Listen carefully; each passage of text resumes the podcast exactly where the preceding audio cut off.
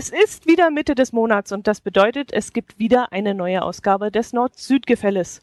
Zur vierten Episode begrüßen euch ganz recht herzlich der Jörn aus dem Norden. Und die Dotti aus dem Süden. Moin. Christi, wie geht's dir? Ja, prima. Gerade Na, knapp. wie fühlt man sich so? Ich wollte gerade sagen, ja, zwei Wochen verheiratet. Äh, es, es fühlt sich einerseits äh, ganz erfreulich äh, nicht anders an als vorher. Das ist schon mal gut. Ähm, nur, also ich muss mich immer noch dran gewöhnen, jetzt auf einmal einen Ring zu tragen. Ähm, das ist natürlich, das ist völlig neu für mich. Ähm, aber auch da bin ich auf einem guten Weg, glaube ich. Okay. Wird der noch abgenommen beim Händewaschen oder lässt du ihn drauf? Beim Händewaschen nicht, beim, äh, beim Duschen nehme ich ihn ab und beim Schlafen und wenn ich das Geschirr abwasche, dann, dann nehme ich ihn ab. Das sind aber auch bisher die einzigen. Und zum Golfspielen, da ist es auch ein bisschen hinderlich. Aha. Ja. Okay. Also das, da, da drückt es halt sehr, wenn man da so den, den Schläger anfasst und so und dann. Ja, weil es, weil es ungewohnt ist oder weil. Nee, das, also das, das verkantet sich dann so ein bisschen und das war, also ich habe das mal ausprobiert und das war, war nicht, nicht cool. Vielleicht ist das eine Gewöhnungssache, ähm, aber andererseits will ich auch gar nicht erst riskieren, dass ich den da irgendwie beschädige. Ich meine, so ein Golfschläger, der hat einen Plastikgriff, so einen gummierten, glaube ich nicht, dass da was passiert, aber muss ja man ja auch nicht ähm, riskieren. Trägt man beim Golfen Handschuhe? Ähm, nur an der schwachen Hand. Also ein Rechtshändler, Rechtshänder trägt einen Handschuh an der linken Hand und umgekehrt genauso. Ah ja. Also du würdest ihn nicht an der Hand tragen, wo dein Ring ist. Richtig. Ah, okay. Gut, dann erzähl mal. Wie war sie denn die Hochzeit? Äh, Es war ein, ein rauschendes Fest, also und ähm, also Eigenlob stinkt ja stinkt ja sehr, ähm, deswegen ähm, ja, also ohne dass ich mich selber loben oder uns selber loben möchte, also es war tatsächlich eine komplett runde Veranstaltung. Uns ist nichts aufgefallen, was jetzt irgendwie eklatant schiefgegangen wäre.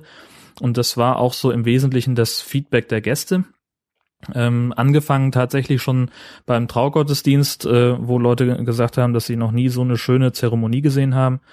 Ähm, also wir haben ja letztlich einen Gottesdienst mit einer ähm, mit Abendmahl gefeiert, mit einer stark vereinfachten Liturgie allerdings, weil wir gesagt haben, so viel Kirche wollen wir den Gästen jetzt dann auch wieder nicht zumuten, äh, weil es ja immer bei Hochzeiten, es, es gibt ja einfach so eine Gruppe von Menschen, ähm, die äh, nur zu Hochzeiten und zu Weihnachten mal in der Kirche sind. Ähm, und da haben wir, hat auch unser Pastor gesagt, äh, die wollen wir auch nicht unbedingt überfordern ähm, mit, mit zu viel Liturgie und so, sondern wollen das alles ein bisschen, bisschen niedrigschwellig halten. Und das hat hervorragend funktioniert. Die Predigt war äh, fantastisch. Äh, die beiden Chöre ähm, der, der Herzdame ähm, haben da schön, äh, was, was heißt schön, die haben sensationell äh, das Ganze gestaltet. Ähm, einer unserer Trauzeugen, der auch im Opernchor in Kiel singt, äh, hat, hat zu unserem Einzug ein äh, Lied gesungen. Und ähm, ja, es war, ja, war einfach ganz, ganz toll, dieser, dieser Gottesdienst alleine schon. Das war ähm, allerdings auch etwas, das an mir vorbeilief wie ein Film. Ich war äh, ein bisschen aufgeregter, als ich erwartet hätte. Ich bin normalerweise sehr, sehr ruhig. Äh, ich sage immer, ich habe einen Ruhepuls von 50, kommt auch ungefähr hin. Mhm. Ähm, aber an dem Tag war es dann doch ein bisschen, da war eine gewisse Nervosität da. Allerdings nur bis zu dem Moment, wo wir uns die Ringe angesteckt haben. Und da war dann schlagartig wie so ein Vorhang, fiel das von mir ab in dem Moment. Das fand ich sehr spannend. Ja, Und es ist auch alles gut gegangen. alles, alles gut gelaufen. Es hat sich niemand verhaspelt. Äh, es ist keiner gestolpert. Äh, die Ringe haben gepasst. Ähm, das war alles genau so wie bestellt. Und was passierte dann danach, nach der kirchlichen Trauung? Äh, danach haben wir vor der Kirche noch so einen kleinen äh, Sekt- und Snacks-Empfang gegeben, weil wir allein durch die Chöre ähm, natürlich mehr Leute im Gottesdienst hatten, als später auf der Party waren. Und da haben wir also gesagt, für die wollen wir auch noch ein bisschen was machen. Die sollen also, weil die halt aus dem Kieler Raum angereist sind, äh, weil wir da früher gewohnt haben und ähm, beziehungsweise die meine Frau äh, pendelt da ja auch immer noch hin, zu dem einen Chor zumindest, um den noch weiterhin zu leiten. Ähm, und dann sollten die also nicht nur für so einen Stunde Gottesdienst äh, Auftritt äh, dann extra herfahren müssen.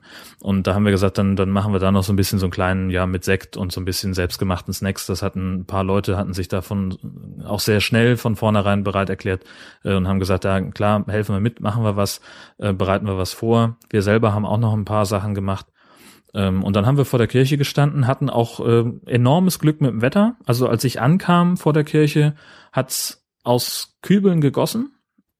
Ähm, kurz vor der Trauung hörte es dann auf. Das hat meine Frau dann genutzt, um äh, von, von ihrem Vorbereitungszimmer zur Kirche zu hetzen.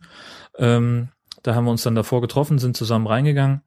Und äh, ja, bis kurz bevor wir wieder dann im Gasthof sein wollten, äh, hielt es sich auch mit dem Wetter. Ähm, so konnten wir also draußen schön auch noch ein Foto zusammen machen, haben noch zusammengestanden mit ganz vielen Leuten, haben uns unterhalten, ähm, sind äh, fotografiert worden, wie andere Leute auf Pressekonferenzen nicht fotografiert werden. Das war ein bisschen, bisschen drüber. Äh, da hatte ich irgendwann die Schnauze voll. Aber das ist halt so, da steht man halt an dem Tag sehr, sehr doll im Mittelpunkt und äh, jeder will da irgendwie natürlich sein Foto haben und das ist dann auch, soll dann auch so sein. Ja, und ja. Die bitte? Locations, die Locations waren alle in der Nähe. Habt ihr das dann zu Fuß gemacht oder hattet ihr ein Traufahrzeug, irgendwas? Wir haben tatsächlich äh, die Kirche nach dem danach ausgewählt, wo wir feiern wollen. Äh, und wir hatten einen Gasthof äh, mit einem über 100 Jahre alten Saal, so ein richtig schöner alter Landgasthof, ähm, der von der Kirche, naja, eine Minute 20 Fußweg entfernt war. Und von daher konnten wir da also ganz gemütlich, äh, nachdem dann alles erledigt war, so rund um die Kirche, ähm, nachdem dann jeder sein Foto hatte und wir unseren Sekt getrunken hatten, konnten wir also ganz gemütlich dann darüber spazieren und da dann weiter feiern. Das war, hat sehr schön zusammengepasst. Ist es eigentlich noch üblich, äh, Reis zu streuen? Ähm, ich weiß, dass das Kieler Standesamt äh, verbietet, Reis zu streuen. Ähm, weil äh, Reis ja dafür bekannt ist, dass er aufquillt äh, und Tauben und Möwen dafür bekannt sind, dass sie Reis fressen, wenn er am Boden liegt und dann, wenn das Zeug dann im Tier aufquillt, dann sterben die. Äh, deswegen darf man das in Kiel zumindest nicht mehr. Ähm, hier, wo wir jetzt wohnen in Dithmarschen, habe ich das noch nicht gehört, dass da irgendjemand was zu gesagt hätte. Wir haben aber auch drum gebeten, dass man das nicht macht. Ähm, einfach auch aus Respekt vor dem Lebensmittel. Bei uns gab Seifenblasen. Hm, Als wir aus schön. der Kirche rauskamen, war ein, sind wir eingetaucht in ein Meer von Seifenblasen. Das war äh, fantastisch. Ähm, ja, das war, das war toll, muss man einfach sagen. Habt ihr Fotos vorher gemacht oder am Tag zuvor? Oder? Nee, Also- das lief dann alles, äh, lief dann alles nach der, nach der Kirche.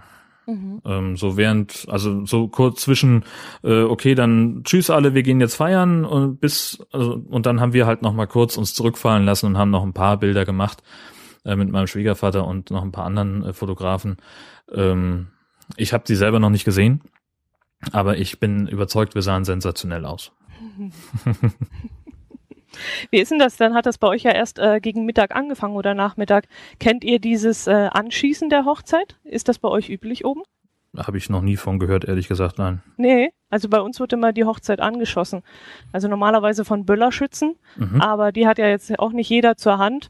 Und äh, dann wird das bei uns, glaube ich, mit Luftballons gemacht, die mit so einer Acetylen-Sauerstoff-Gasmischung, irgend sowas Okay. gefüllt ist. Ja. Und die werden dann in, aus sicherer Entfernung angezündet und machen einen Heidenlärm. Also wenn da jemand hier im Ort vielleicht 100 Meter Luftlinie entfernt so ein Ding in die Luft jagt, dann krachen die, die Fenster bei uns im Haus. So laut Okay. ist das. Ja, das kann ich mir vorstellen.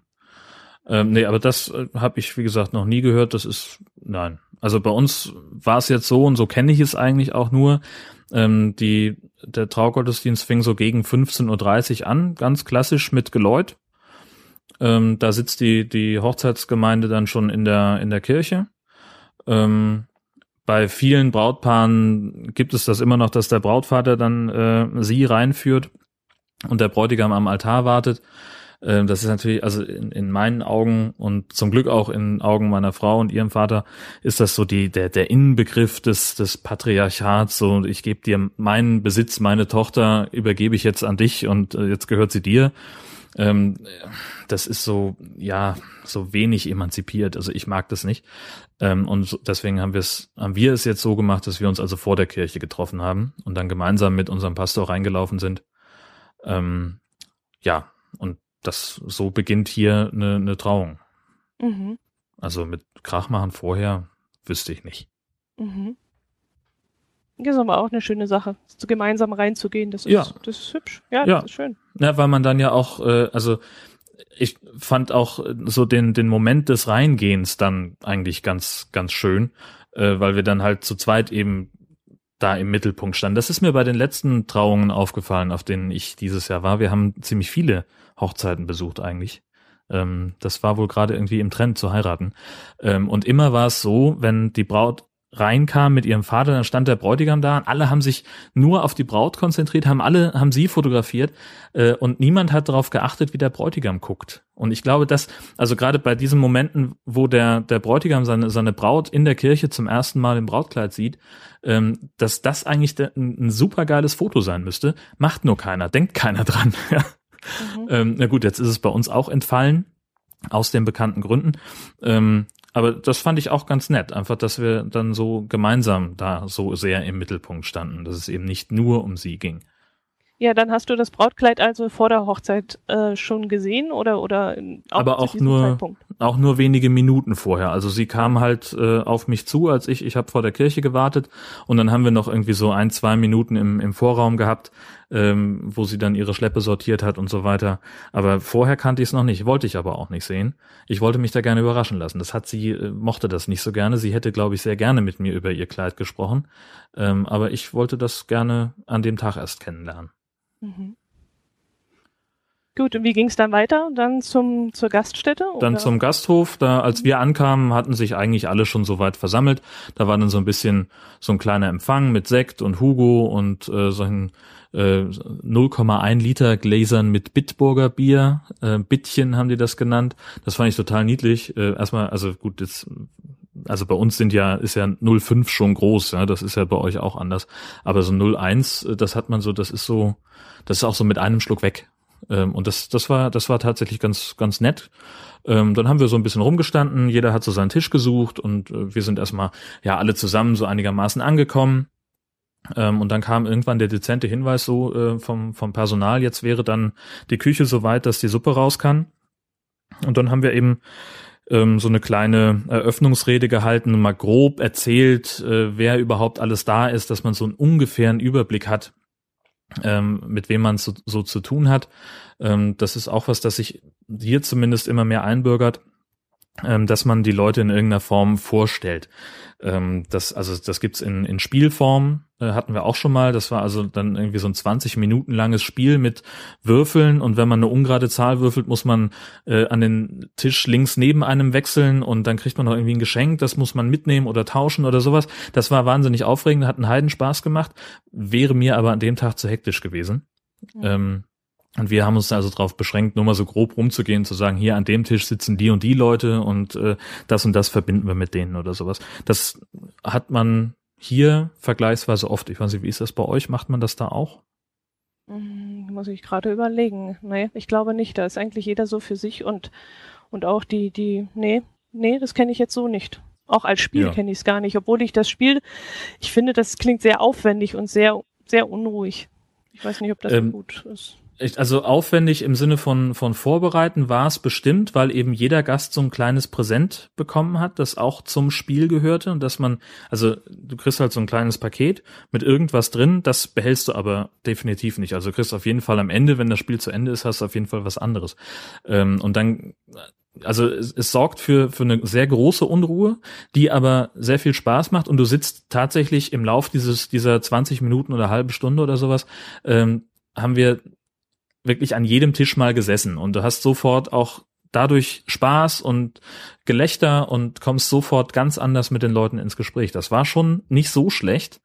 Ja, jetzt ähm, habt ihr es aber nicht gehabt. Hat sich das dann trotzdem so ein bisschen verteilt oder wie wurde das dann gelöst? Ja, hat es. Also das äh, hat, lag auch einfach in unseren Gästen begründet, die alle äh, ziemlich kommunikativ sind. Da saß also, ich weiß nicht, ich glaube, es gab irgendwie drei bis fünf Leute, die den ganzen Abend so an ihrem Tisch gesessen haben und der Rest hat sich tatsächlich sehr schön miteinander vermischt und jeder hatte mal irgendwie was zu tun mit dem anderen und und äh, es wurde auch viel getanzt ähm, und ständig lief jemand raus zum Rauchen und da bildeten sich dann natürlich auch sofort irgendwelche Gesprächsrunden, die sich dann an den Tischen fortgesetzt haben. Also es hat tatsächlich auch so ganz gut funktioniert. Das Welche Altersgruppen waren dann so da?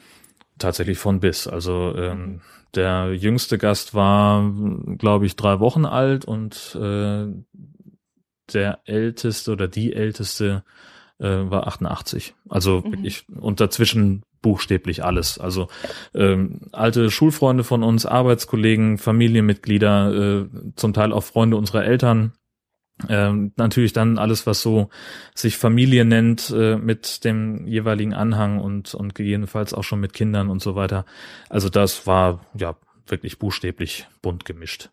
Wir haben ja letztes Mal davon gesprochen, dass ja auch immer gerne solche Spielchen durchgeführt werden. Haben eure Freunde und Trauzeugen mit euch irgendwelche Spielchen vorbereitet? Ähm, also sie hätten was vorbereiten können. Ähm, also wir waren, wir haben von vornherein gesagt, äh, Programm, wir planen das grob und sagen, okay, zwischen dem und dem Teil des Abends oder um die Uhrzeit ungefähr kann was stattfinden, ähm, weil wir das auch mit der mit der Band abgestimmt haben, die wir da äh, hatten, ähm, dass die also auch ihre Pausen natürlich haben wollten. Ähm, wir haben aber selber nicht gewusst, was passiert. Ähm, und unsere Trauzeugen haben ein sehr gutes Gespür dafür bewiesen, ähm, dass also keine Spiele stattgefunden haben. Da fanden wir ganz froh drum. Also, also zumindest nichts, wo man sich so zum, zum Horst macht. Und tatsächlich, also es gab einige Beiträge, die waren aber, nein, das waren tatsächlich, es waren, es gab so, so ein paar Aktionen, die sich aber mehr auf unser zukünftiges Eheleben und oder die die Zeit nach der Hochzeit jetzt äh, beschränken. Also zum Beispiel hat ein Paar ähm, Postkarten verteilt. Ähm, und jeder, der so eine Postkarte haben wollte, der hat dann jetzt äh, auch schon gleich ein Datum, an dem er uns eine Postkarte schicken muss, die er selbst gestalten kann. Ähm, oder ähm, ein anderes Paar hat äh, eine Holzkiste gehabt mit einer Flasche Wein drin und da kann dann jeder so seine guten Wünsche mit rein tun und die haben wir dann also zugenagelt. Ähm, und dürfen die jetzt erst in fünf Jahren aufmachen und lesen dann eben nochmal, was uns die Leute da Schönes gewünscht haben. Da freue ich mich auch schon sehr drauf. Ähm, ja, und sehr cool waren auch meine Eltern, die uns einen äh, alten Kaugummiautomaten geschenkt haben. Mhm. Weil nämlich äh, meine Frau damals gesagt hat, sie heiratet mich auch mit einem Ring aus dem Kaugummiautomaten. ähm, und äh, das war dann dementsprechend auch unser Verlobungsring oder der Verlobungsring, den ich ihr geschenkt habe, der stammt tatsächlich aus dem Kaugummiautomaten. Und um dem Rechnung zu tragen, haben meine Eltern ja so einen klassischen Kaugummiautomaten zum, zum auf den Tisch stellen aufgetrieben ähm, mit Füllung. Da sind also diverse Spielsachen drin, auch Ringe und Kaugummis, die aber ganz furchtbar eklig schmecken. Das sagte mein Vater auch, die sind so schlecht im Geschmack, die muss, das muss man kennenlernen. Probiert das alle mal aus. Ja, aber ähm, die haben doch noch nie gut geschmeckt, die haben doch als Kind Nein, gut geschmeckt. eben. Nee, man nee, wollte man, ja immer an dieses Spielzeug da rankommen und richtig. deswegen hat man. Kaugummis waren immer die Nieten, genau. genau. Und so ist es auch jetzt. Und das Ding steht jetzt bei uns auf dem Wohnzimmertisch und äh, beziehungsweise Quatsch, also stand auf dem Wohnzimmertisch mit den ganzen anderen Geschenken natürlich jetzt nicht mehr. Jetzt steht es auf der Fensterbank. Ähm, aber der funktioniert ganz prima mit 50 Cent Stücken und wir könnten auch noch einen anderen Münzeinsatz einbauen. Ich habe auch noch einen für 20 Cent dazu bekommen. Mhm. Und noch ein paar Kaugummis zum Nachfüllen, aber kein Spielzeug. Das heißt, wenn die jetzt alle sind, dann müssen wir gucken, was wir da reintun. Mhm. Mal sehen. Ja. Schön. Schön, das klingt alles hervorragend. Vor allem das mit den Karten finde ich ja sehr süß gemacht. Ja, da kam heute die erste an. Ähm, das war äh, also ja, also relativ, äh, die haben sich ein bisschen einfach gemacht. Die haben nämlich einen Aufkleber draufgeklebt, wo drauf steht Danke für das Beste aller Feste. Ähm, und dann noch ein paar Zeilen so einfach dazu geschrieben. Also nicht also so. das war also eine blanke Postkarte, wo genau. vorne nichts drauf ist und jeder soll dann etwas gestalten und Richtig. oder malen. Genau. Mhm. Was auch immer vielleicht auch ein Foto draufkleben oder sowas.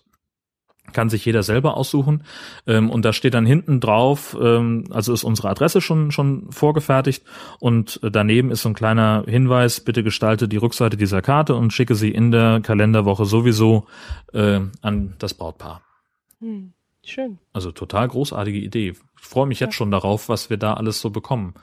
Ja. Das ist, äh, ja, wird bestimmt toll. Und wie lange hat das Ganze dann gedauert? Das ging, ach so, also ganz genau, wann wir abgehauen sind, weiß ich gar nicht mehr. Also wir waren mit bei den letzten, bei den letzten sieben oder so, die dann noch äh, da waren. Äh, und wir haben dann noch äh, ein paar Leute mit dem Taxi mitgenommen und haben sozusagen eine, eine Fahrgemeinschaft gebildet. Und bis wir dann schlussendlich zu Hause waren, war es ungefähr, ungefähr halb sechs. Und dann ist uns eingefallen, dass wir verdammt wenig gegessen haben. Ich hatte noch von mittags eine halbe Pizza übrig Und meine Frau hat sich dann tatsächlich noch in die Küche gestellt und hat sich noch schnell was zusammengebraten, weil sie halt kein Fleisch isst und auf meiner Pizza eben Fleisch drauf war, sonst hätte ich was abgegeben. Ähm, und da hat, haben wir noch schnell zusammen gegessen und dann lagen wir so gegen sechs dann tatsächlich im Bett. Mhm. Und dann ging es ja aber am nächsten Tag schon weiter. Also ich war so gegen, weiß ich nicht, elf oder sowas war ich wieder wach, ähm, weil irgendjemand anrief, der nicht da war und gratulieren wollte.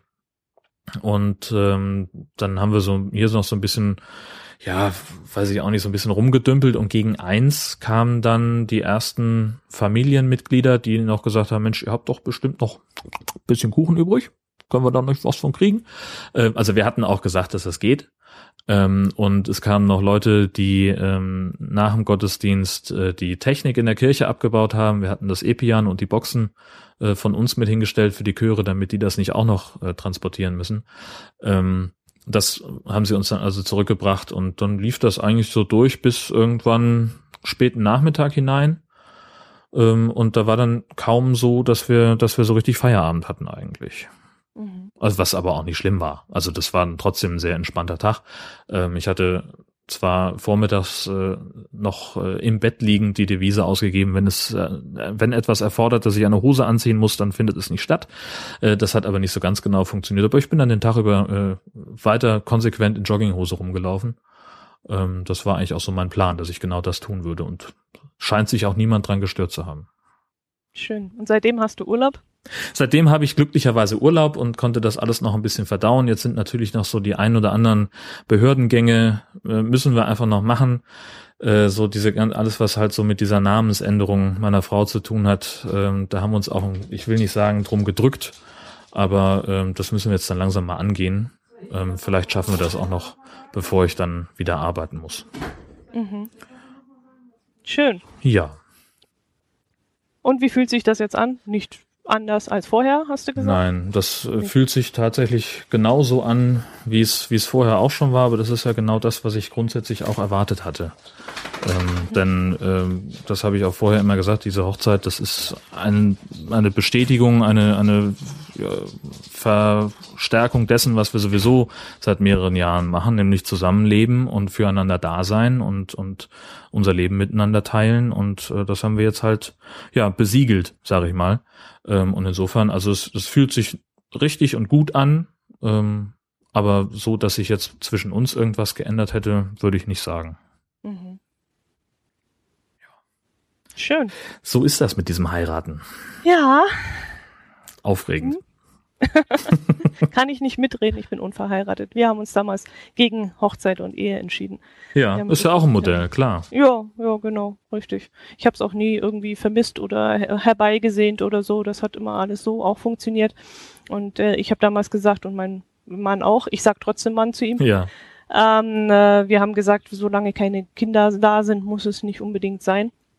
Äh, aber ich hätte es dann auf jeden Fall gewollt, wenn Kinder in Planung gewesen wären, weil das, ja. ich finde, das gehört immer noch dazu, dass man dann den gleichen Namen trägt und das Kind nicht in der Schule erklären muss, warum es jetzt so oder so heißt und der Vater oder die Mutter anders. Da hätten ja. wir uns dann auf jeden Fall dafür entschieden, aber so hatte ich eigentlich nie Ambitionen dazu. Ne? Ja. Aber das ist ja auch, an. also in dem Fall ist es ja dann auch ziemlich sinnvoll, weil man dann auch beispielsweise in, weiß ich nicht, im Krankenhaus oder sowas mal kein, weniger bis gar nicht diskutieren muss, ob man jetzt irgendwo hin darf oder nicht. Mm, gar nicht, überhaupt nicht. Das wundert mich. Also das habe ich jetzt schon öfters gehabt. Wir haben leider immer wieder den Fall, dass einer von uns irgendwo im Krankenhaus ist. Ja. Das hatten wir bis jetzt Gott sei Dank nie. Wir haben immer gesagt Lebenspartner, Lebenspartnerin und dann ging es. Okay. Wo es dann halt losgeht, aber das ist auch auf, wenn man verheiratet ist, ein Problem, wenn es wirklich darum geht, ähm, diese Patientenverfügung. Ja. Also da, das ist ja auch so schon schwierig, wenn man verheiratet ist, dass es da eine offizielle Patientenverfügung gibt, die auch hieb- und stichfest ist. Aber wenn man unverheiratet ist und ganz normale Sachen hat, dann, dann funktioniert das eigentlich ganz gut. Okay. Ja, das, das zähle ich noch so ein bisschen zu diesem Thema Behördengänge mit dazu, auch solche, solche Vorsorgegeschichten wie Patientenverfügung und Kontovollmachten und diesen ganzen, ganzen Kram, von dem man eigentlich hofft, dass man es nicht braucht. Ähm, aber das kann ja, kann ja immer und jederzeit passieren. Also insofern äh, werde ich mich auch darum mal kümmern müssen, beziehungsweise wir uns. Ähm, ja, das steht noch an. Jo. Gut, was haben wir denn heute überhaupt mitgebracht? Du hast sehr viel mitgebracht. Ich habe ein bisschen was mitgebracht, genau. Nämlich äh, zum einen ist ja jetzt bald wieder Grünkohlzeit. Das ist noch ein bisschen hin. Ähm, aber wenn Grünkohlzeit ist, ähm, dann gibt es zwar nicht so sehr in Schleswig-Holstein, das ist mehr Niedersachsen, aber dann gibt es wieder Kohltouren. Ähm, kennst du Kohltouren schon mal von gehört? Äh, eine Kollegin hat mich angesprochen und hat gefragt, ob du schon mal davon was erzählt hättest. Und da habe ich gesagt, nee, nicht, aber das wird er bestimmt noch tun. Sonst hätte ich dich nämlich auf jeden Fall gefragt irgendwann, was das ist. Aber mit Grünkohl hätte ich das jetzt ehrlich gesagt nicht in Verbindung gebracht, weil ich weiß ja, dass ihr da oben im Dithmarscher Bereich eigentlich ganz normalen Weißkohl anbaut, oder? Richtig, genau. Bei uns hier in der Gegend ist, das ist tatsächlich, also Dithmarschen ist das größte Kohlanbaugebiet Europas sogar. Ähm, und hier konzentriert man sich auf äh, Weiß, Rot und Spitzkohl. Das sind eigentlich so die, die drei hauptsächlichen Sorten. Es gibt auch ein paar Bauern, die Grünkohl anbauen. Das ist aber tatsächlich so die, die Unterzahl. Ähm, jetzt im, tatsächlich jetzt morgen, übermorgen, also diese Woche jedenfalls, gehen auch wieder die Dithmarscher Kohltage los, ähm, wo sich dann äh, ich glaube, drei oder vier Wochen lang alles rund um das Thema äh, Kohl dreht. Ähm, mit, weiß ich nicht, da ist dann die, also es sind ganz viele Events rund um Kohl in den Restaurants hier in der Gegend, äh, gibt es ganz viele spezielle Kohlgerichte. Und es wird auch wieder stattfinden die Marner Krauthobel WM. Äh, darüber sollten wir auf jeden Fall noch äh, sprechen. Das fällt mir, wieso fällt mir das eigentlich erst jetzt ein und nicht in der Vorbereitung? Naja, wie auch immer. Ähm, da trifft man sich also in Marne auf dem Marktplatz, auf einer Bühne ähm, und dann mit, ich glaube, Viererteams äh, und jedes Team bekommt äh, diverse Kohlköpfe ähm, aus diesen drei Sorten, Weißkohl, Rotkohl, Spitzkohl. Und dann muss man auf Zeit so viel Kohl weghobeln, wie man nur kann. Und äh, der Gewinner, das Gewinnerteam bekommt dann äh, den goldenen Krauthobel äh, und ist dann ein Jahr lang der Krauthobel-Weltmeister, bis eben dann im nächsten Jahr wieder geht. Ähm, und dafür braucht man ordentlich Kraft, habe ich mir sagen lassen. Ähm, also man hat halt so diesen klassischen Gemüsehobel und so ein Kohlkopf, naja, der wiegt halt anderthalb bis zwei Kilo. Und da musste eben dann ordentlich, ja, mit Knöf, wie man hier sagt, äh, ordentlich Gas ja. geben, dass da, äh, dass der so schnell wie möglich wegkommt und dann. Das brauchst du mir nicht erzählen. Wenn ich Sauerkraut machen muss, weil mein Herz allerliebste, liebster den so gerne mag, dann quäle ich mich auch immer mit dem Kohl so ab. So, und jetzt stell dir also vor, du hast nicht nur einen Kohl, sondern 20. Ja. ja. Und du hast nur sechs Minuten Zeit. Sehr schön. Das ist also, das ist so das, das Riesen-Highlight-Ding. Ähm, genau, jetzt das stimmt, das ist jetzt tatsächlich diese Woche ähm, der offizielle Kohlanschnitt. Ähm, das ist auch ein Riesen-Event, so der, der erste offiziell geerntete Kohl, da kommt dann der Umweltminister und der schneidet dann den ersten Kohlkopf ab und da gibt's Grußworte und Blasmusik und da sind Stände aufgebaut von den Landfrauen und es gibt natürlich Schnaps und äh, es gibt auch noch irgendwie Kohlgerichte dann zum Verkosten und das Ganze geht wirklich von morgens um neun bis abends um fünf oder nachmittags um fünf. Ähm, und dann, das bietet halt den, den Auftakt für ein, ich weiß nicht, ich glaube drei oder sogar vierwöchiges Event, das hier im ganzen Kreis stattfindet. Äh, nachmittags laufen dann die Windräder wieder auf Hochtouren. Die laufen sowieso die ganze Zeit. Wenn man den Kohl Ach so. Hat. ja, genau. Äh, da gibt's ja das Hausmittelchen, äh, einfach ordentlich Kümmel dazu als Gewürz.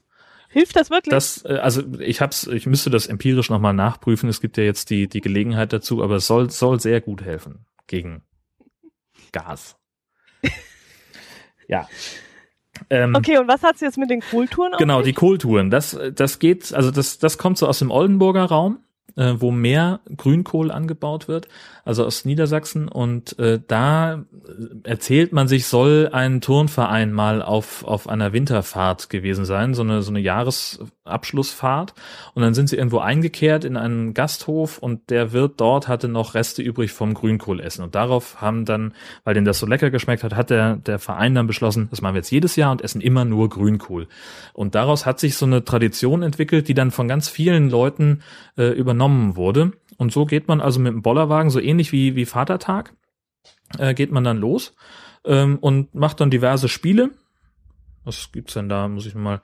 Also zum Beispiel kriegst du dann irgendwie einen Kugelschreiber an deinen Gürtel gebunden und musst dann gucken, dass du den in eine Flasche einfädeln kannst, ohne den mit den Händen zu berühren. Oder den beliebten Teebeutelweitwurf. Oder Gummistiefelweitwurf gibt's auch. Ähm, also Teebeutelweitwurf heißt halt, du kriegst einen nassen Teebeutel, tust das die Papierlasche so zwischen die Zähne und dann musst du gucken, dass du den irgendwie so weit wie möglich Richtung Ziel geschleudert bekommst, wie es nur irgendwie geht. Das halt mhm. braucht eine ordentliche Nackenmuskulatur. Ähm, und die Mannschaft, die die weiteste Strecke mit den wenigsten Würfen zurücklegt, die hat dann gewonnen. Das gibt's eben, wie gesagt, auch mit Gummistiefeln, nur dann nimmst du nicht im Mund, sondern in die Hand. Okay, und zwischendrin vermutlich immer wieder mal ein Schnäpschen oder so? Die Spielregeln sehen vor, dass der Verlierer einen Schnaps trinkt und äh, in der Praxis ist es so, dass der Gewinner äh, aus Solidarität einen mittrinkt. Gibt dann noch ganz viele, ganz, ganz viele andere äh, Spiele, die man da auch machen kann. Äh, zum Beispiel irgendwie Dosen ploppen. Dann nimmst du so eine Chipsdose zwischen die Beine und haust dann mit den Handkanten gegen die Seiten, damit der Deckel abfliegt. Und von da, wo er landet, nimmt der nächste Spieler den Deckel auf und so weiter und so fort. Und dann gibt's noch irgendwie Aha. ein Spiel, das ich auch irgendwie spannend finde, das heißt Maya. Da stellt man sich im Kreis auf und dann fängt einer an zu zählen und dieses äh, zählt also reihum im Uhrzeigersinn meistens und bei allen Zahlen, die entweder eine 7 drin haben oder die durch 7 teilbar sind, sagt man nicht die Zahl, sondern Meier.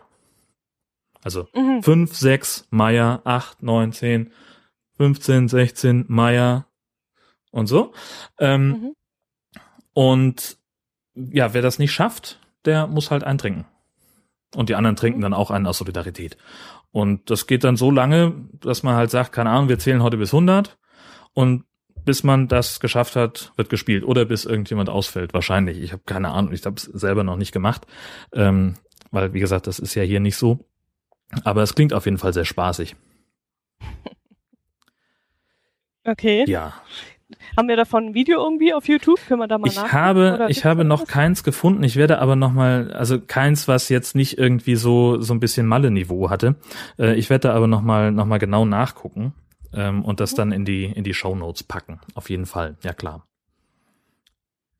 Gut, dann pack auch noch gleich eins rein vom Ringreiten. Das hast du nämlich als äh, Punkt aufgeschrieben. Genau. Jetzt bin ich mal ganz gespannt, was das ist. Was ist Ringreiten? Reiten da die Pferde mit ihren Reitern in einem ringförmigen Kreis und wer als erster drümselig ist, hat verloren?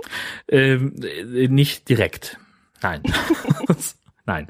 Dann erklär mal. Äh, also ähm, mittlerweile, also es, man sieht halt hier auf den auf den Pferdekoppeln mittlerweile immer solche solche Tore aufgestellt ähm, und da ist so ein Balken dran, der mit Seilen äh, nach oben und nach unten verschoben werden kann und an diesem ähm, Balken hängt dann ein ein Ring der mit einem äh, mit einem Magneten ähm, da, da an diesem äh, Pfostenkonstruktionsgedöns da befestigt ist.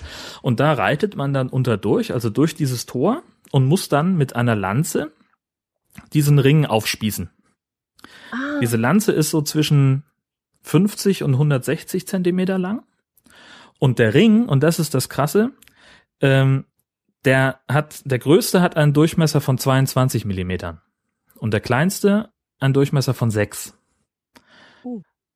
Das würde ich noch nicht mal zu Fuß schaffen, aber es gibt Leute, die kriegen das hin, diese 24 Ringe auf dem Rücken eines sich bewegenden Pferdes aufzuspießen. Und das finde ich doch echt bemerkenswert. Das habe ich schon mal gesehen. Da ging es aber darum, dass die, warte mal, das war nicht auf dem Pferd, das war auch noch mit einem Anhänger. Die haben auf einem äh, auf einer Kutsche gesessen und haben das mit der Kutsche gemacht. Schau mal an. Das, das fand ich auch so spannend. Es muss auch irgendwo bei euch oben gewesen sein. Ja. Ja, das ist ja super. Ja, und äh, kann man da was gewinnen oder? Na, da gewinnst du halt dann den Meistertitel, ne? Also du kriegst dann, mhm. äh, du kriegst dann, bist dann halt der König, wenn du die meisten aufgespießt hast. Ähm, und bist dann, der schlechteste ist dann halt der Blindstecher, das wäre wahrscheinlich ich. Ähm, denke ich mal. Und da gibt's tatsächlich, ähm, also die, die größten Veranstaltungen in, in der Richtung finden in, in Dänemark statt, in Abenra. Ähm, da gibt's echt über 1000 Teilnehmer, die da, die da mitmachen und äh, die dann auch am traditionellen Ringreiteressen äh, teilnehmen. Ähm, und hier macht es tatsächlich so jedes, jedes Dorf äh, so oder je, jeder Ort hat da so seinen, seinen Ringreiterplatz. Ähm, ja, so ähnlich wie, wie beim Boseln, was wir ja auch mal hatten, wo die Dörfer ja auch gegeneinander antreten. Also so, so kegelt man hier dann eben auch den, den Ringreiterkönig dann langsam aus. Ach so, also das ist keine zentrale Veranstaltung, wo sich dann das ganze Land da trifft oder so, sondern das sind immer von Ort zu Ort genau. diese Veranstaltungen. Richtig, mhm. genau. Ja. Es gibt bestimmt ist auch die, zentrale. Ist die Pferdezucht oder Pferdehaltung bei euch noch so verbreitet? Äh, ja, also hat man hier auch viel. Ähm, natürlich werden also werden auch viele, ähm, also hier gibt's gibt's viele Pferdezüchter, die die Sportpferde züchten einerseits und es gibt auch war jetzt auch vor kurzem in Tönning den den Pärmarkt, den Pferdemarkt, ähm, wo dann halt die Hobbypferde ähm, angeboten werden. Das ist auch immer ein ziemlich großes Event. Wann wann ist denn das immer? ach, ich hab, ich hab's nicht so mit Pferden, deswegen bin ich da auch so nur sehr bedingt dann immer im, im Film. Aber das wäre auch mal so eine Geschichte, über die sich dann zu gegebener Zeit zu reden lohnt. Mhm. Wir haben mal in Büsum, als wir im Urlaub waren, haben wir gesehen, dass äh, da eine Veranstaltung war auf dem Watt. Da haben ja. sie da ihre Hindernisse aufgebaut mhm. und dann sind die im Watt über diese Hindernisse. Und das fand ich äh, schwierig für die Pferde eigentlich, weil ich so das Gefühl hatte, die müssen doch da irgendwie einsinken und weiter einsinken als jetzt zum Beispiel auf einer Sandbahn oder so. Und das kommt ja aufs Watt an. Also es gibt ja ganz verschiedene Arten von Watt. Ähm, es gibt ja also dieses Schlickwatt, da sinkt man ja auch einfach ein als als normaler Fußgänger, da trittst halt drauf und dann bist du bis zum Knie weg. Mhm. Ähm, und dann gibt's aber auch relativ harten Wattenboden, ähm, und der ist zum Beispiel vor, vor Büsum sehr gut dafür geeignet. Das ist ein, ein jährliches äh, Event, das, das äh, immer für ein großes Hallo sorgt, dieses Hindernisreiten im Watt. Ja, ja. Mhm. Mhm. Und also den Pferden scheint es nichts auszumachen. Also, wie gesagt, scheint, ich bin ja kein Pferd, ich weiß auch nichts über Pferde, ähm, aber ähm, die machen zumindest nicht den Eindruck, als würden sie es nicht wollen. Mhm. Ja, fanden, fanden wir damals sehr interessant. Also haben wir gestaunt, dass die sich so gut auf diesem Watt bewegen können und da nicht in Straucheln geraten und den Absprung richtig schaffen und so. Das war mir gut. Das ist ja im Prinzip so ähnlich wie wenn du mit dem Pferd am äh, Spülsaum äh, da an der, also am, am Strand entlang reitest, ähm, dann da ist ja auch der nasser Sand im Prinzip und wenig, das Watt ist ja wenig anders als nasser Sand. So. Stimmt, grob, ja, ja. grob, grob, ja, laienhaft formuliert. Jetzt, wenn, oh Gott, wenn jetzt auch nur ein Wattführer zuhört, kriegen wir, kriegen wir, krieg ich eine, eine fiese E-Mail. Ja, wobei am Spülrand auch noch das Wasser natürlich den Sand auch noch wegzieht in dem Moment, wo genau. man drüber läuft. Ja. Ist ja dann nochmal unangenehm, als wenn das Wasser schon weg ist. Ja. Hm. Schön. Ja, so ist es. Ähm, aber wir bleiben mal bei, bei Tieren, schätze ich, ähm, denn bei euch im Allgäu beginnt die Viehscheid-Saison. Was mag das, das sein? Ja, am kommenden Wochenende geht's bei uns los, dass Viehscheid wieder ist. Und zwar werden wir ungefähr so wieder 30, 40 Viehscheide haben in den jeweiligen Gemeinden. Vielleicht muss ich ganz am Anfang, ja, erstmal am Anfang anfangen. Das bietet sich Im an. Früh, das bietet sich an, gell? Bevor man mit dem Viehscheid anfängt, muss man erstmal mit einem Auftrieb erzählen. Äh, Im Frühjahr, so Mai rum, Juni rum, je nach Wetterlage, werden nämlich die ähm, Kühe hinaufgetrieben, also besser gesagt die Schumpen. Schumpen sind ähm, Jungvieh, und zwar weibliches Jungvieh. Und die werden dann so ab 10, 12 Monate sind sie dann ähm, alt genug, um auf die Alp getrieben zu werden. Und dort verbringen sie dann den Sommer. Ähm, auf unseren Bergen gibt es noch sehr viele Wildkräuter und äh, kräftiges, saftiges Gras. Und da werden also die, gerade die jungen Tiere, äh, hochgezüchtet, damit es ihnen also besser geht. Mhm. So, und äh, im Laufe des Sommers reifen sie natürlich an und werden älter und geht ihnen ganz gut. Und am Ende des Jahres, nämlich jetzt im September, zwei Wochen, werden sie dann wieder ins Tal getrieben. Und das ist äh, hier immer ein Riesenfest. Und wenn man mal im Allgäu Urlaub machen möchte, dann kann ich nur empfehlen, dass man das zu dieser Jahreszeit macht und unbedingt einen Viehscheid besucht. Denn das ist ein Riesenspektakel bei uns denn die Tiere werden aufwendig geschmückt und äh, es gibt jedes Mal eine Kranzkuh. Das ist dann eine besonders hübsch aufgemachte mhm. Kuh, die einen riesigen Kranz trägt, der manchmal also bestimmt so ein, fast einen Meter hoch ist, also wunderschön. Und äh, die Kranzkuh, die gibt es dann immer nur, wenn die Herde unversehrt den Sommer in den Bergen überstanden hat. Also wenn da irgendwas passiert ist, dass eine Kuh sich ein Bein gebrochen hat oder vom Blitz erschlagen wurde oder so, dann gibt es keine Kranzkuh. Aber wenn alles wunderbar geklappt hat, dann dankt man mit diesem Kranz so ein bisschen dem lieben Gott, dass er äh, das so wunderbar alles hingehauen hat, sage ich jetzt mal. Mhm.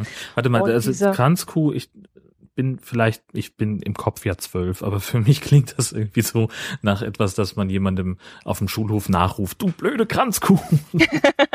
aber an und für sich ist es ja was Gutes. an, ja, das ist sogar gut was sehr sein, Gutes. Ja. ja, und da ist man auch wirklich stolz drauf. Und das ist auch dann die, die schönste Kuh, die da geschmückt wird. Und die erhält dann am Kopf vorne im Kranz auch einen Spiegel, der soll die bösen Geister vertreiben. Und jede Kuh trägt auch eine große Schelle, eine Kuhglocke. Und damit sollen dann auch die bösen Geister vertrieben werden. Also es hat eine, eine sehr, sehr lange Tradition. Und es ist wirklich ein ganz besonderes Fest. Und wenn man als Urlauber das mal sehen möchte, muss man allerdings sehr früh aufstehen, denn es geht morgens schon um sieben, halb achte los, dass die Tiere vom Berg runterkommen. Aber die kommen ja dann, das dauert ja eine Weile, bis sie dann sozusagen da ankommt, wo man auch, ohne sich jetzt groß zu überanstrengen. Du würdest du würdest dich wundern, wie schnell die Tiere unten sind, weil die geben richtig Gas. Ach so. Also ich werde mal, ein, ich werde mal ein Video aus YouTube verlinken vom Viehscheid äh, aus Oberstaufen und da müssen die Hirten teilweise die Kühe bremsen, weil die so ein Gas geben bergab und äh, die die sind natürlich aufgeregt, ist ja klar, mit dem Kuhglockengeläut, mit dem ganzen Bromborium, die werden schon seit Tagen geschmückt und vorbereitet. Die kriegen das ja auch natürlich mit, dass da was ganz Besonderes ansteht. Und wenn es dann endlich losgeht, dann rennen die den Berg runter. Also da hat es auch teilweise schon Unfälle gegeben, dass die Urlauber äh, ihre Kamera gezückt haben und sich in den Weg gestellt haben und Fotos machen wollten. Und als sie dann den Sucher runtergenommen haben, war die Kuh keine zwei Meter mehr von ihnen entfernt. Hm. Und dann mussten sie wirklich einen Sprung beiseite machen, damit sie da nicht mehr erwischt werden. Hat so ein bisschen was von Pamplona dann bei euch. Ja, so ungefähr. Das muss man leider sagen. Also da muss man sich dann schon in Sicherheit bringen. Ja, und danach, wenn die Tiere dann im Tal sind, dann werden sie geschieden von ihren Hirten und werden an die einzelnen Bauern zurückgegeben, denn so ein Hirte passt natürlich nicht nur auf seine eigenen Tiere auf, sondern wenn er dann wirklich drei Monate im Berg oben ist, dann hat er auch von anderen Bauern die Kühe in seiner Obhut. Ach so, ich dachte, da hätte jeder Bauer so seine, seine Hochalpweide. Aber nee, das ist nicht so. Es gibt auch, es gibt auch Söhne, ähm, Bauern, das war ja immer üblich, mehrere Söhne zu haben. Einer übernimmt den Hof und ähm, naja gut, es fällt immer mehr Arbeit an, also hat man auch mehr Kinder, die das alles ja. stemmen müssen. Und dann ist der Zweit- oder der Drittsohn, hat sich dann eine Alpe gesucht und eine ähm, Arbeit dort oben und hat dann die Sommermonate dort oben verbracht. Mhm. Und der hat dann die Kühe, wie gesagt, äh, von den anderen eingesammelt. Also es sind Milchkühe sind äh, oben und auch die Schumpen, also die Jungkühe, äh, die jungen Rinder. Und wir haben, glaube dieses Jahr, was habe ich gestern in der Zeitung gelesen, es waren 30.000 Jungviecher und 3.000 Milchkühe. und es gibt ja, das ist eine ganze Menge. Verteilt auf 30 oder 40 Alpen ist das eine ganze, ganze Menge. Und äh, teilweise haben sie auch Ziegen oben und Schweine, je nachdem, was der Bauer noch an Tieren äh, bei sich hat. Oder auch Pferde gehen manchmal mit. Und ähm, das ist auch für, den, für die Alpe selber eine ganz wichtige Sache, weil die natürlich mit ihren Hufen und mit dem, dass sie da oben die Kräuter wegfressen und, und Gräser und so, auch für die Landverdichtung natürlich helfen. Mhm.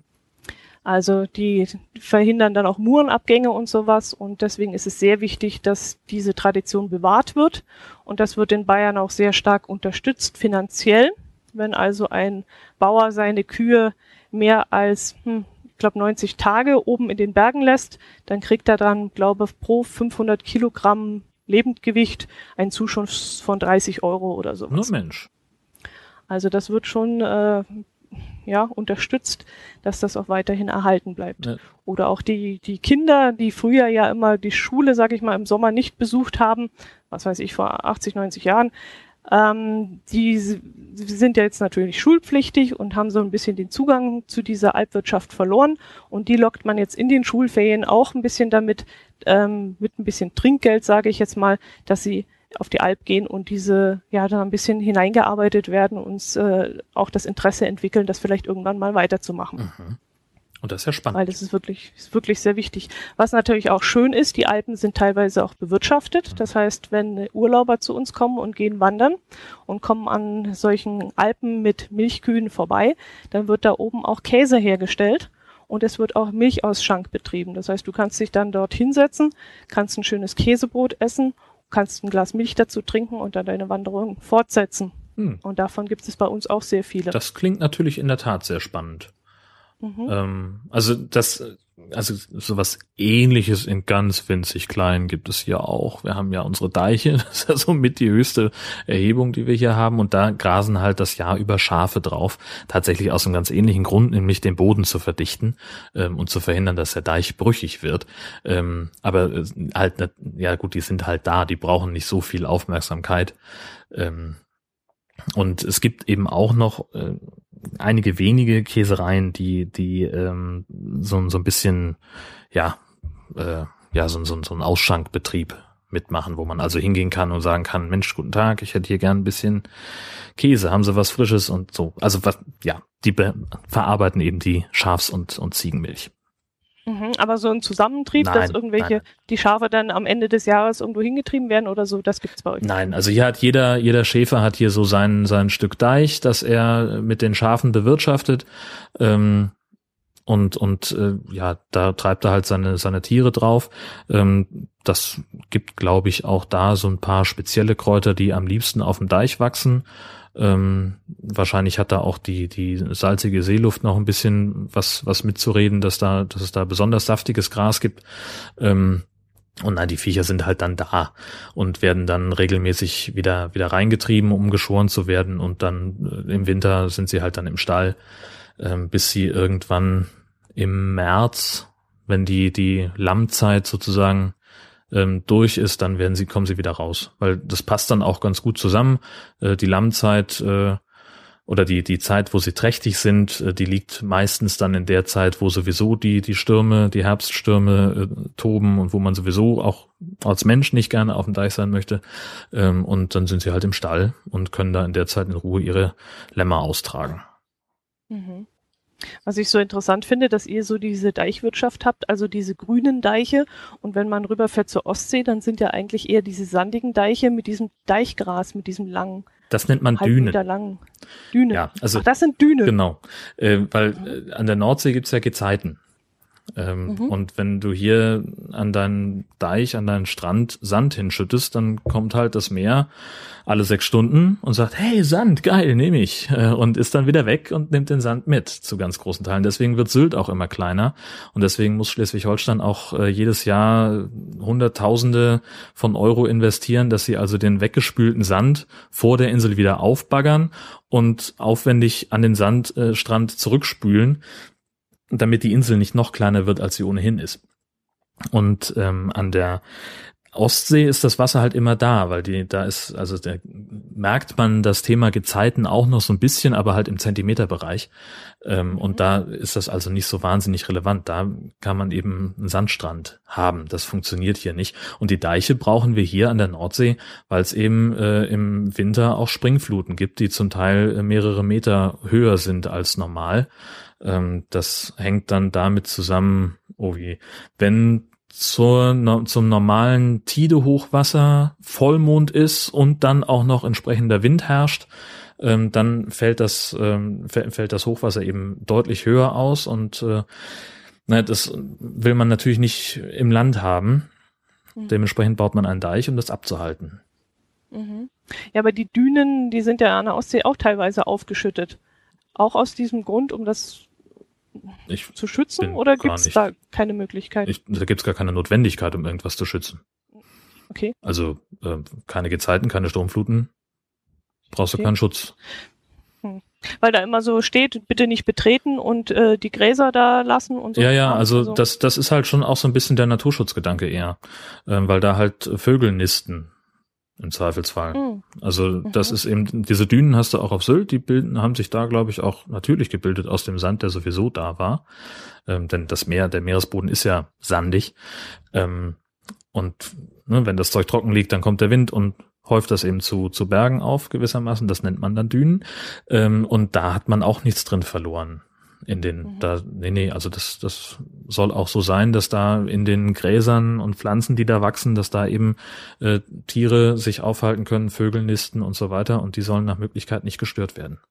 Ach so, und ich dachte, damit man das nicht so runtertritt und zertritt, den ganzen Sand, dass es deswegen ist. Hm. Ja. Okay, wieder was dazugelernt. Hat sich schon gelohnt.